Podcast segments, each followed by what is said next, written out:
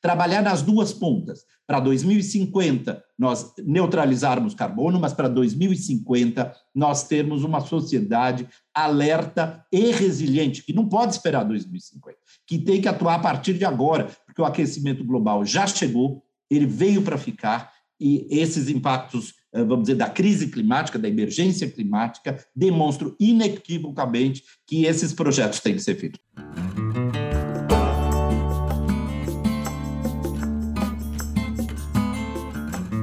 Começa agora o podcast Nem Negacionismo, Nem Apocalipse. Economia, meio ambiente e negócios. Com a apresentação de Gessner Oliveira e Arthur Vilela Ferreira. Gessner Oliveira é PhD em Economia pela Universidade da Califórnia. Foi presidente do CAD, Conselho Administrativo de Defesa Econômica, presidente da Sabesp e é professor da FGV, Fundação Getúlio Vargas, onde coordena o Centro de Estudos de Infraestrutura e Soluções Ambientais, além de sócio da Gol Associados. Arthur Vilela Ferreira é administrador de empresas com ênfase em sustentabilidade e meio ambiente pela Fundação Getúlio Vargas e sócio fundador da empresa Global Forest Bond. Hoje nós temos conosco um convidado especialíssimo, o subsecretário de Meio Ambiente e Infraestrutura do Estado de São Paulo, Eduardo Trani, é, que é, é um, um, especialista em urbanismo, planejamento territorial e ambiental, é, conhece profundamente a política ambiental do Estado de São Paulo, é, talvez a pessoa que mais conheça essa evolução dessa política uh, ambiental é, e é quem é, muito gentilmente é, nos concede alguns minutos aí da sua agenda para é, discutir conosco nem negacionismo nem apocalipse, uma conversa muito muito informal a respeito de economia, meio ambiente e negócios. Né? E, e, e o Estado de São Paulo tem tido uma posição pioneira na política ambiental do país é, e nesse momento com projetos extremamente interessantes. Eu acho que ninguém melhor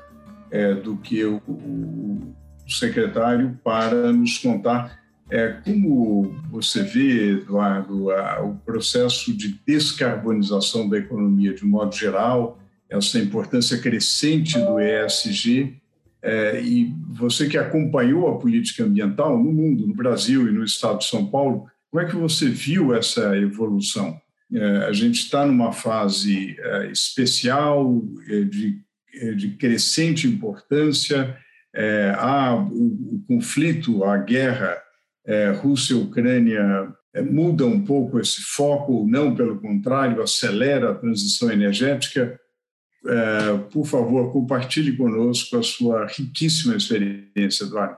Queria inicialmente agradecer ao querido colega Gessner de Oliveira que a, a oportunidade de podermos discutir uma temática tão importante como a questão ambiental e as mudanças climáticas no mundo, no Brasil e no estado de São Paulo. É uma oportunidade de troca eh, de informações e de percepções, sobretudo fazendo eh, menção ao futuro, em especial, obviamente, eh, em como que o setor privado, as empresas se relacionam com essa pauta eu inicio, Jéssica, justamente dizendo a vocês que a minha visão em relação à evolução do tema das mudanças climáticas no planeta é absolutamente é, fundamental no, no momento atual. Eu não preciso retomar que a reunião da COP26 do ano passado em Glasgow, ela demarca aí, eu acho que uma nova era é, para o planeta é, pelo fato do inconteste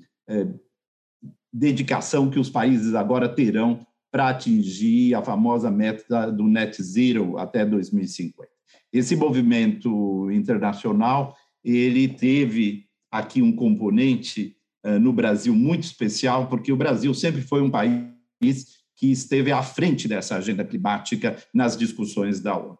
E agora, na COP26, nós reiteramos, então, os nossos compromissos ambientais. E eu acho que a novidade que ocorreu no Brasil em relação à agenda climática e, portanto, a um processo de descarbonização da economia mundial veio eh, em função desse embate que o planeta tem feito em função das suas economias mundiais. Teve um peso muito grande, eu acho que a saída do governo americano, do Donald Trump, à medida que o Joe Biden reassume, e a sua primeira grande proposta foi justamente fazer uma conferência do clima em março eh, do ano passado. Essa conferência do clima eh, convocou eh, os países, as nações e, obviamente, também os estados subregionais. Eu acho que essa é a grande novidade.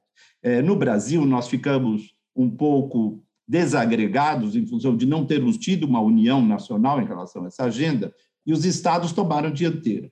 Eu, que acompanho essa política há muito tempo, nunca vi os 27 estados brasileiros, 26 estados e o Distrito Federal, unanimemente se reunirem em relação a essa agenda. Nós eh, montamos uma agenda do clima para os estados eh, regionais, portanto, para os estados, e levamos a COP. A COP teve, em novembro, a expressiva participação de 12 governadores pessoalmente e 22 estados com seus secretários de Estado todos eles com compromissos em relação à adesão daquilo que São Paulo fez pioneiro ano passado, em julho, quando o governador João Dória assinou uh, o decreto em que ele adere às campanhas Race to Zero e Race to Resilience, as duas campanhas da ONU, para termos nossos compromissos consignados ainda esse ano com um plano de ação climática. Então, eh, São Paulo se engaja nessa agenda de forma eh, oficial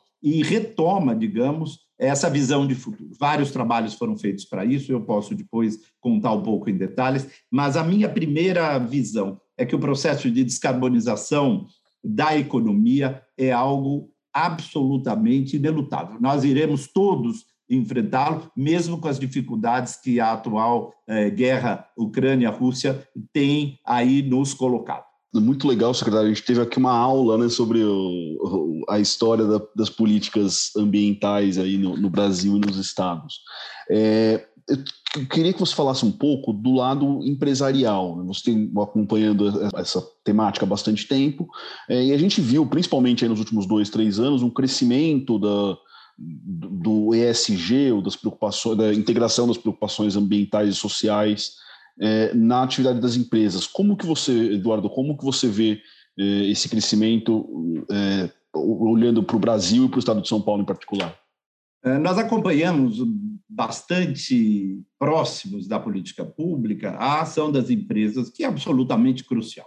Eu entendo que o movimento internacional e mundial, sobretudo das grandes empresas dos grandes setores, fazem com que as empresas foram elas as maiores protagonistas lá em Glasgow.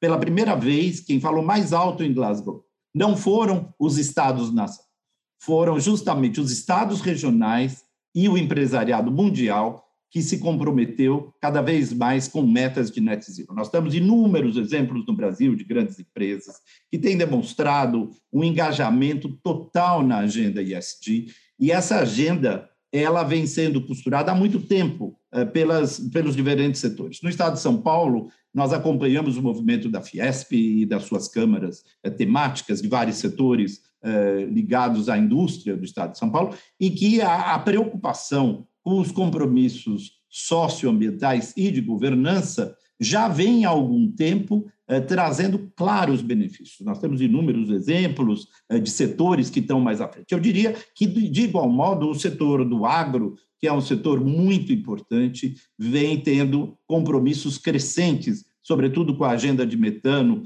eh, na questão da pecuária, no, na, agenda de, de, de, transferências de tecnologia no campo. Nós temos um programa em São Paulo chamado Etanol Mais Verde, que completa 12 anos esse ano e que seus resultados são absolutamente fantásticos no impacto à redução de emissões de gases de efeito estufa, e foi feito justamente eh, com os eh, conglomerados de sindicatos e de organizações, tanto a Única quanto a Orplana. Nós alteramos eh, indicadores fundamentais nesses 12 anos em protocolos que são assinados de forma voluntária. Não só isso, São Paulo levou a COP também uma iniciativa uh, coordenada inclusive pela CETESB e pela Secretaria, que foi o programa do Acordo São Paulo, em que uh, justamente fez-se um grande chamamento às empresas paulistas, às indústrias, ao agronegócio, a todos os setores de comércio que queiram eh, justamente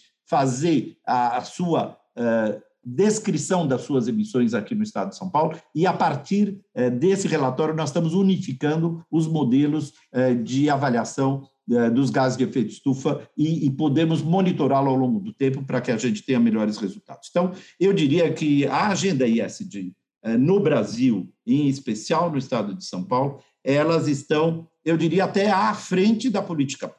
Eu acho que são as empresas que, de forma organizada e por conta de uma visão de futuro, não só viram essa, essas oportunidades, como estão é, demonstrando um caráter é, de, de, progressão na, nos seus compromissos, coisa que nós não víamos para aqueles que são mais antigos, como eu, há 20, 30 anos atrás, quando a gente utilizava uma série de tecnologias que não impactavam positivamente na descarbonização da economia. Hoje, há uma enorme confluência, tanto dos fatores eh, que impactam na mitigação, quanto também da política pública de adaptação às mudanças climáticas, que eu acho que é um outro tema muito importante eh, para ser discutido ah, no, futuro próximo.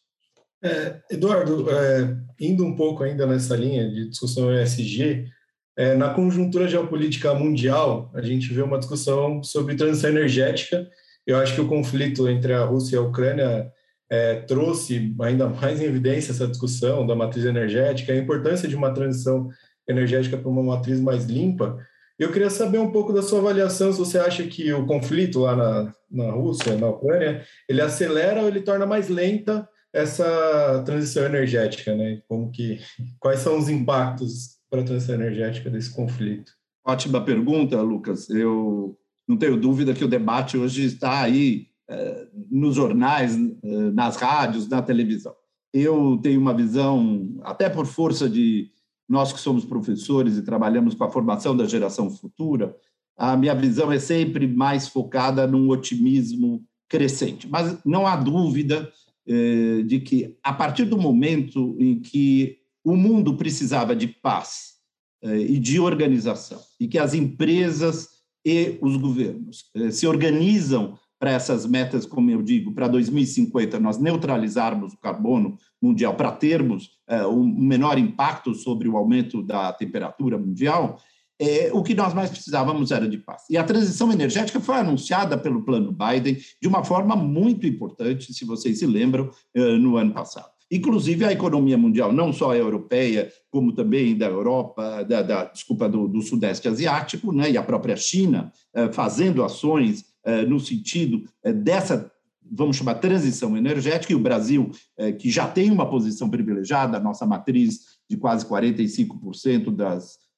das fontes de energia são renováveis, São Paulo tem ainda uma posição ainda mais vanguardista, nós temos 62% da nossa matriz energética de renováveis, de modo que a transição energética é absolutamente essencial e toda a economia mundial vai se passar eu acho que a guerra é uma circunstância que, num primeiro momento, nós temos que avaliar que ela pode, sim, desacelerar um pouco nos próximos dois ou três anos o seu impacto direto. Por outro lado, eu acho que uma outra análise que advém, pelo menos a minha, é que fez justamente com que a própria Europa, Estados Unidos, e nós repensemos a urgência dessa transição. Nós não podemos ficar dependentes dessas matrizes, não é? Eh, que são altamente impactantes em carbono, como no caso a transferência do gás eh, da, da Ucrânia e também da Crimeia para a União Europeia, e isso, num primeiro momento, tem um impacto negativo, mas eu acredito que no médio prazo, eu estou chamando de médio prazo, os nossos compromissos para 2030 será positivo. Ela fez justamente com que nós discutamos eh, nessa semana, semana passada, a urgência da, de tornarmos independentes das fontes, eh, sobretudo dos combustíveis fósseis, é, para matrizes renováveis o mais urgentemente possível. Então, de um lado, impacto imediato pode atrasar um pouco a agenda de transição energética, por outro lado, eu acredito que vai fortalecer a, a contribuição de todos. Eu tive semana passada, só para dar aqui um exemplo, eh, na reunião em Pernambuco, muito importante que se, se reuniram eh, todos os estados brasileiros para discutir os temas ambientais. e, e lá a troca de experiências, sobretudo no Brasil, em termos de renováveis, é bastante positiva. Nós já temos um movimento no Nordeste avançado em termos de energia eólica eh, e solar. Nós, aqui no estado de São Paulo, também nos preparando para essa agenda da energia solar e, obviamente, também dos biocombustíveis de forma ainda mais avançada, uso de biogás e de biometano. Ou seja, estão todos preparados. E o setor eh, produtivo eh, sabe que nas suas, eh, que a gente chama trajetórias de descarbonização para 2050, aquelas empresas que já aderiram ao Race to Zero, como empresas, e que vão cumprir, elas sabem que elas dependem dessa transição energética para poder ter um maior impacto. Então, eh, de um lado, impacto negativo da guerra, de outro lado, um sub-resultado positivo, porque essa agenda volta a ter, e me parece que é a agenda central eh, do planeta para que a gente atinja uh, o net zero em 2050. Eduardo, eu queria uh, agora trazendo para o Brasil, trazendo para o Estado de São Paulo, é, uma reflexão sua sobre um projeto icônico que é a despoluição do Rio Pinheiros. É, o que que ele, no que ele consiste, o que que ele muda é, em termos de despoluição dos cursos d'água, Eduardo? Bom, esse projeto, Jéssica, eu tenho certeza que você, inclusive, como ex-presidente da nossa Sabesp, conhece bem, mas é muito importante que a sociedade conheça, é, que a sociedade toda entenda o processo de despoluição de um rio desse porte. É? o, o desafio é, vinha sendo colocado há várias décadas. Todas as cidades mundiais querem despoluir os seus grandes rios por razões óbvias, as primeiras em relação ao impacto dele no saneamento e na saúde da população. A, segunda, a importância da integração deste rio eh, com a comunidade, portanto, com a cidade. Nós sabemos eh, que em cidades cujos dois rios principais, o Tietê e o Pinheiros, de uma metrópole de 22 milhões de habitantes, nós temos rios que são altamente poluídos e poluidores eh, e que se escondem da metrópole, é algo inaceitável as maiores metrópoles do mundo demoraram 30, 40, 50 anos, a gente não precisa contar cada caso, né? mas elas conseguiram uh, re, uh, recuperar esses rios, revitalizá-los. E aqui a decisão foi muito importante, Gessner, porque é necessário a primeira grande decisão, que foi uma decisão de política pública. O governador, uh, por diagnósticos anteriores, decidiu, obviamente, concentrar a aplicação de recursos num período relativamente pequeno é, para uma obra desse porte. Esses recursos, hoje, da ordem de quase 3 bilhões de, de reais que foram alocados para a despoluição do rio, tinham um objetivo fundamental. Primeiro, que o Rio Pinheiros é, ele tem essa condição física, né, por conta dos seus barramentos, ao norte e ao sul e a jusante, de que nós tratássemos o rio de forma a integrá-lo totalmente à rede do saneamento. A rede de saneamento de São Paulo eu me lembro quando eu estava na faculdade, em 1975, já se discutia o, o Planasa, que era o Plano Nacional de Saneamento. Todo mundo queria despoluir, né? E havia uma enorme dificuldade de fazer investimentos e programas estruturais. E aqui nós tínhamos um programa estrutural, obviamente com interceptores e investimentos feitos desde os anos 90, mas que não, faz, não fizeram o principal para a despoluição do rio, que é a conexão das ligações é, do saneamento. E essas conexões têm um enorme desafio. O primeiro deles é que as, a cidade que contorna este rio é uma bacia com 3,5 milhões de habitantes, portanto, uma metrópole inteira. Não é? O Rio Pinheiros é uma metrópole de, de porte grande, 3,5 milhões. Ela tinha 550 mil ligações que não estavam chegando nos coletores para irem para a área de tratamento em Barueri. De modo que fazer isso de forma concentrada no tempo era um desafio da engenharia e da engenharia do saneamento enorme. O que, que nós fizemos? Durante os primeiros seis meses, discutimos tecnicamente com todos os envolvidos quais seriam as soluções definitivas para eh, sanear a qualidade do rio. E a solução foi a seguinte: contratação de 16 subbacias, portanto, foram 16 contratos feitos, porque eles podem ser feitos ao mesmo tempo. Abrimos esses contratos em 16 e incluímos neles os componentes essenciais, que era a questão do saneamento e a questão também dos resíduos, para serem tratados como um todo de forma holística. E isso só foi possível porque, pela primeira vez, um projeto de engenharia de saneamento desse porte aceitou as soluções informais, porque ao longo dessas 560 mil ligações, mais de 120 mil ligações eram e são de comunidades, favelas e assentamentos subnormais, que eu não tenho como ligar lá na ponta da casa e levar tudo direitinho para o interceptor.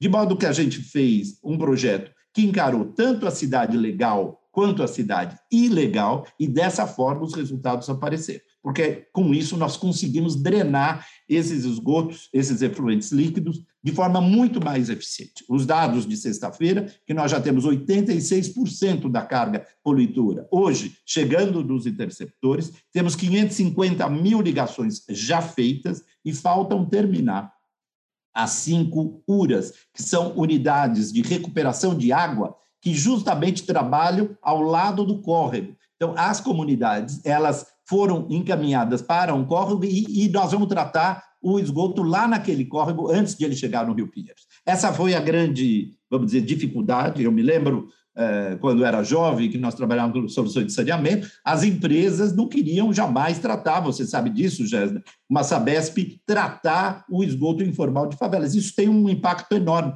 e nós fizemos isso. Eu acho que a Sabesp está de parabéns, não só ela, fizemos junto com a EMAI, que é a empresa metropolitanas de água. Um desassoreamento hoje da ordem de 650 mil metros cúbicos que foram retirados. Então, o rio está desassoreado e em constante tratamento. Além disso, fizemos o tratamento da água com barcaças para retirar resíduos que ainda chegam. Fizemos alternativas eh, para oxigenação, dois, três pontos que estão sendo instalados em caso de haver piora da água por algum movimento. E, além disso, implantamos o, o entorno do rio que é justamente o chamado embelezamento dos parques urbanos, né? o Parque Bruno Covas e agora o parque é, que vai se chamar André Franco Montoro, os dois parques, um de cada lado, com as ciclovias, fazendo com que o paulistano, ao ver o seu rio, menos, obviamente, sem o odor que ele tinha, de forma mais organizada, sem o resíduo flutuante e com qualidade de água, porque nós estabelecemos a meta em 30 partes por milhão de, de, de, de DBO, de modo que, com isso, a vida aquática, inclusive, é possível. Óbvio, deixando claro para aqueles que não conhecem, não será um rio para nós nadarmos ou podermos beber, porque isso em nenhum lugar do mundo se pode fazer, por conta de outros tipos eh, de contaminantes, mas é um rio que volta a ter vida, volta a ter uma, uma fluência, e nós estamos muito orgulhosos de termos conseguido, num prazo tão curto, eh, resultados eh, desse porte. E mais, aqui para terminar, para o setor privado. E isso revitaliza a cidade. Né? Quando eu tenho um rio despoluído, todas as ações do entorno, as ocupações das margens, a própria, vamos dizer, dinâmica urbana, toda ela se valoriza. Termos em São Paulo hoje mais de 250 mil pessoas no final de semana andando nas ciclovias é uma resposta também a um grande interesse e lazer do paulistano. Secretário, é, é, é, bastante animador né, ver, um, ver o, o resultado desse trabalho, é, principalmente aí nesse, investimento nos últimos anos, é, e, e, ver que realmente é, essas grandes questões ambientais têm, têm solução é, e dá, dá para ser resolvidas essas questões. a gente tá, falou bastante agora de saneamento, né, o, o estado de São Paulo está praticamente universalizado, né, ao contrário de outros estados do Brasil que ainda estão atrás, então o acesso à água e esgoto, com alguns desafios ainda para fazer, e, mas é, tem outras partes do saneamento que, é, vamos dizer, tão, ainda estão atrás. Então, a gente viu recentemente questões relacionadas à drenagem no, no país inteiro, né, com, com aumento de chuvas, e também a questão dos resíduos sólidos. É, como que você vê é, o enfrentamento das, das, questões da drenagem do, dos resíduos para a gente resolver todo o saneamento no estado? Arthur, pergunta fundamental para quem é gestor de cidades e planejamento. Obviamente, tanto a drenagem é, quanto os resíduos é, estão acopladas né, nessa noção de saneamento ambiental. Né? Quando a gente diz os municípios, o Estado e a União tem que ter um bom marco regulatório para esse tema, é o que nós temos, vamos dizer, feito ao longo dos últimos 10, 15 anos, com todo esse marco regulatório. Eu acho que assim, o Brasil hoje tem um marco regulatório bastante razoável. Acho que não nos falta marco regulatório para fazer.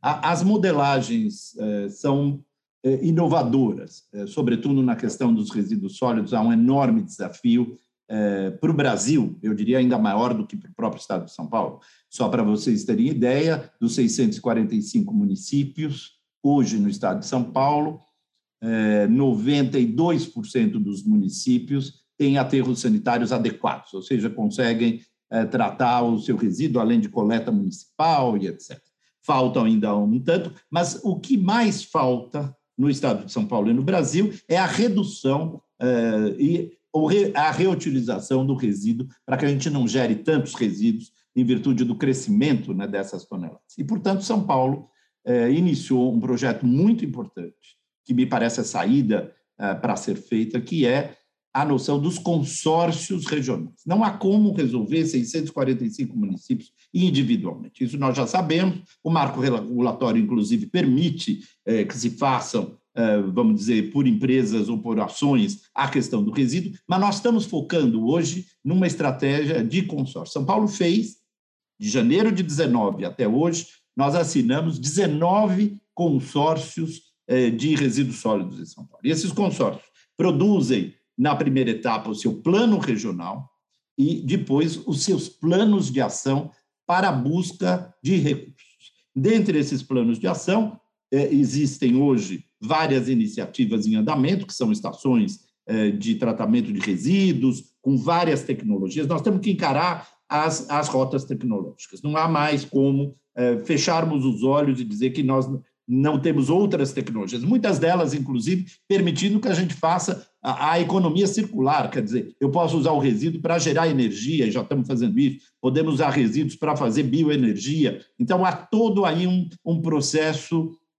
virtuoso do uso do resíduo. Mas a primeira questão é a governança, porque a governança é a responsabilidade dos municípios. Quanto ao saneamento, água e esgoto, com o marco legal e com as privatizações em andamento, e você disse bem, não é? São Paulo, eh, via Sabesp, nós temos 375 municípios que hoje são operados em parceria com eles e que a Arcesp já garantiu que para 2033 nós vamos atingir para os 375 municípios que a Sabesp opera a universalização, tanto de esgoto quanto de água. Estamos muito próximos, porque já estamos bem adiantados, mas nós vamos universalizar. Então, compromisso feito. Para os outros municípios, eh, que obviamente não estão no bloco Sabesp, mas que já operam por meio de empresas privadas, do mesmo modo, a visão é que aqueles que já operam já universalizaram, há vários deles que universalizaram, e outros que farão as suas parcerias privadas. Nós temos aí uma boa,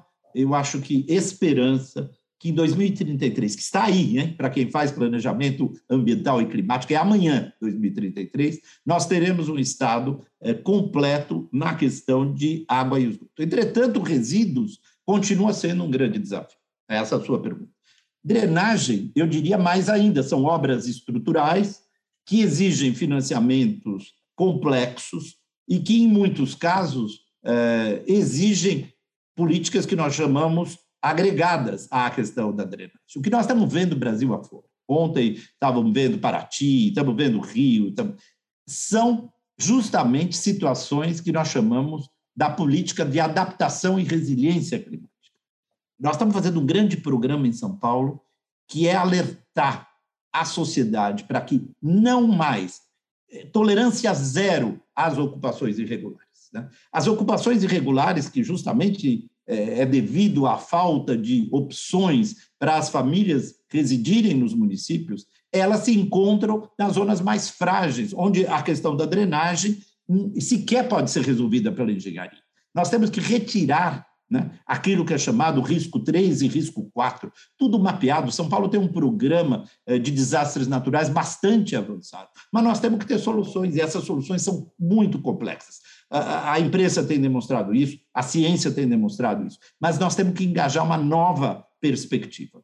Eu diria que para a questão de macro drenagem, é? essas drenagens que levam, inclusive, em vista processos eh, de perda de vidas, etc., nós temos que ter uma nova atitude. Seria um grande programa de tolerância zero pelos municípios em relação à ocupação de áreas irregulares, vez que é só nós desmontando aquilo que foram feito ao longo dos últimos 40 anos é que nós teremos um impacto positivo sobre uh, os impactos da crise climática nas áreas que vão desmoronar ou ter enchentes. Esse é um projeto mais difícil, mais complexo, que envolve justamente esse diálogo entre gestores públicos, a sociedade, as comunidades e, obviamente, as fontes de financiamento para essas obras, que são caríssimas caríssimo. Nós fizemos, hum, aqui no estado de São Paulo, o projeto da Serra do Bar, talvez um projeto icônico na, aqui na Serra do Mar ao longo da Anchieta, em que nós retiramos 7 mil famílias. Demoraram eh, quatro ou cinco anos e, e ali, então, nós evitamos realmente um problema de riscos. Né? Mas ele tem uma complexa é, solução que tem que ser compartilhada, governo federal, com financiamentos, governos estaduais, muitas vezes financiamentos internacionais e, sobretudo, a assunção pelos prefeitos e pela gestão. Nós estamos apostando num plano de adaptação e resiliência climática para São Paulo. Do mesmo modo que nós estamos fazendo o plano de ação climática que visa mitigar as emissões de gases de efeito estufa. Trabalhar nas duas pontas. Para 2050, nós neutralizarmos carbono, mas para 2050, nós termos uma sociedade alerta e resiliente, que não pode esperar 2050, que tem que atuar a partir de agora, porque o aquecimento global já chegou, ele veio para ficar, e esses impactos vamos dizer, da crise climática, da emergência climática, demonstram inequivocamente que esses projetos têm que ser feitos. Portanto, é muito boa a sua pergunta, eu responderia assim como gestor, estamos indo bem no esgoto saneamento, estamos indo num caminho próspero na economia circular dos resíduos, e acredito que a iniciativa privada tem um papel enorme nessa agenda, mas na questão chamada da drenagem, da macrodrenagem, do impacto ambiental dessas crises, para a, a, vida, inclusive, das famílias, é um desafio uh, muito grande que envolve aí soluções engenhosas que nós vamos ter que fazer. Muito obrigado, uh, secretário. Há uma questão uh, aqui, ela foi até provocada por uma colega nossa, Cid Caprio, que teve lá em Rio Preto, à frente lá da, da autarquia, e que dá muita importância ao programa Município Verde Azul, é, e, e, a pergunta é se as questões ESG poderiam ser incluídas é, no programa. É, talvez critérios ESG, uma, uma reflexão que a gente tem feito é, com muito afinco, Eduardo, é, são as métricas ESG, se elas não podem ser incluídas no uh, programa Verde Azul. Olha, eu, como eu recebi a, a pergunta e previamente, e, e me parece uma, uma, uma, reflexão extremamente contributiva à própria pergunta.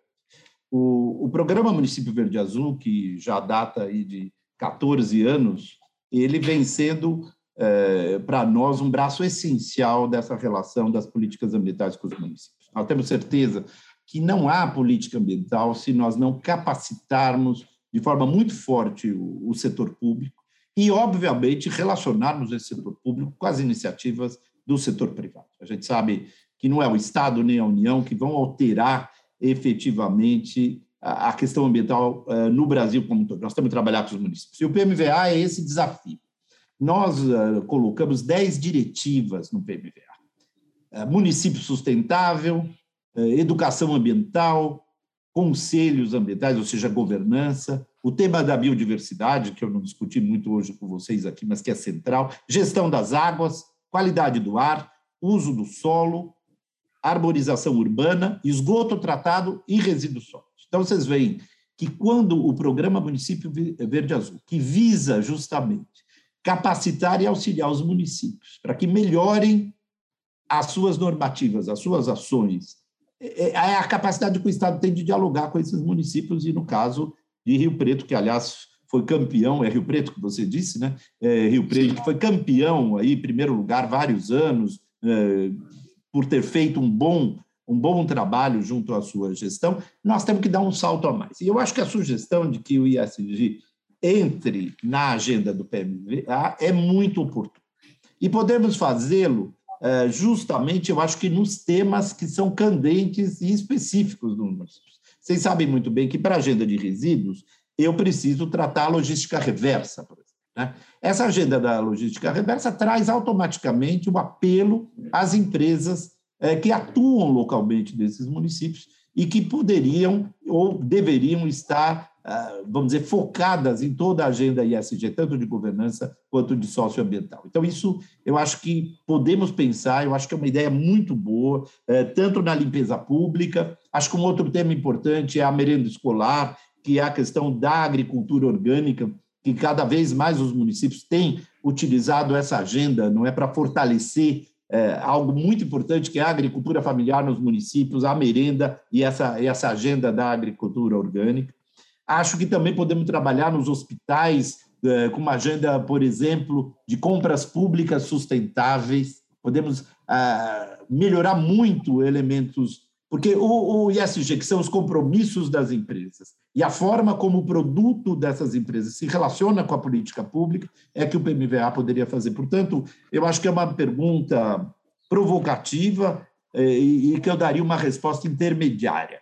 Vamos ajudar o PMVA por meio dos seus interlocutores, e eu vou falar, inclusive, com o nosso coordenador do PMVA, para que a gente promova um bom debate sobre a agenda ISG que é, de fato, trazer as empresas, sobretudo aquelas de caráter local que prestam serviço nos municípios, a aderirem a essa agenda. Isso pode ser feito, eh, inclusive, pela adesão ao Acordo São Paulo, que também, obviamente, promove a, adesão desses municípios para que eles façam as suas, eh, eh, que eles relatem as suas emissões de gases de efeito de estufa, e ao fazer isso, podemos ampliar, e aliás, devemos ampliar com a agenda ESG. Eu acho que aí uma conexão PMVA, Acordo São Paulo e uh, municípios, eu acho que daria um excelente caminho. E eu agradeço a pergunta, porque eu vou levar ela como sugestão aqui à política pública da Secretaria de Infraestrutura e Meio Ambiente para o nosso secretário Marcos Penido, que, como disse, não pôde estar aqui presente com vocês hoje.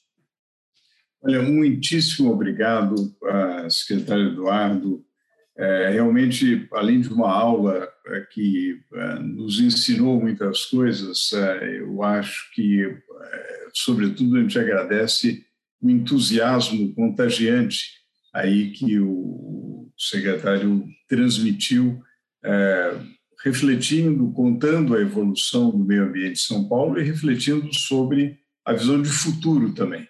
Fica aqui, aliás, o convite para uma discussão no Centro de Estudos de Infraestrutura e Soluções Ambientais é, sobre esse tema, sobre o PMVA e, quem sabe, é, já começar a debater a, a introdução de critérios ESG é, no, no, programa.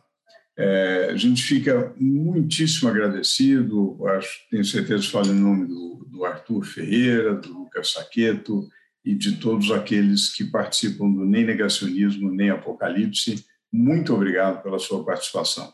Sou eu que agradeço, Gessner. É, é um prazer enorme poder discutir em tão alto nível as políticas ambientais, é, sobretudo aquelas que resultam na melhoria da qualidade de vida das pessoas. Eu acho que o desafio final que eu proporia a todos é um grande engajamento para que, no estado de São Paulo, as empresas a sociedade e o poder público em geral adira às grandes metas do Plano de Ação Climática. Este plano que está em elaboração a partir desse mês, as diretrizes foram fixadas no ano passado e levadas à COP. Eu convido a todos que leiam no nosso site essas diretrizes e que participem da rodada deste ano, porque a gente pretende ir à COP 27 esse ano, que vai ser no Egito, levando então mais uma etapa do plano de ação climática, definindo essas trajetórias de descarbonização e quais estratégias São Paulo eh, vai dividir com a sociedade para que todos, de forma conjunta, busquemos aí as melhores soluções para um Brasil eh, de uma economia de baixo carbono, para um país que tenha uma grande economia florestal e de biodiversidade. Esse tema eu tenho me dedicado muito, não discutimos hoje aqui, discutimos mais as políticas de saneamento, mas é um tema muito importante a questão da restauração ecológica, da, do reflorestamento de São Paulo e dessas políticas acopladas. Estou sempre à disposição de vocês. Muito obrigado pelo convite a secretaria agradece essa oportunidade espera ter contribuído aí com o debate. E foi um prazer ouvi-lo, Gessner, sempre você, um grande parceiro das políticas públicas de São Paulo. Muito obrigado.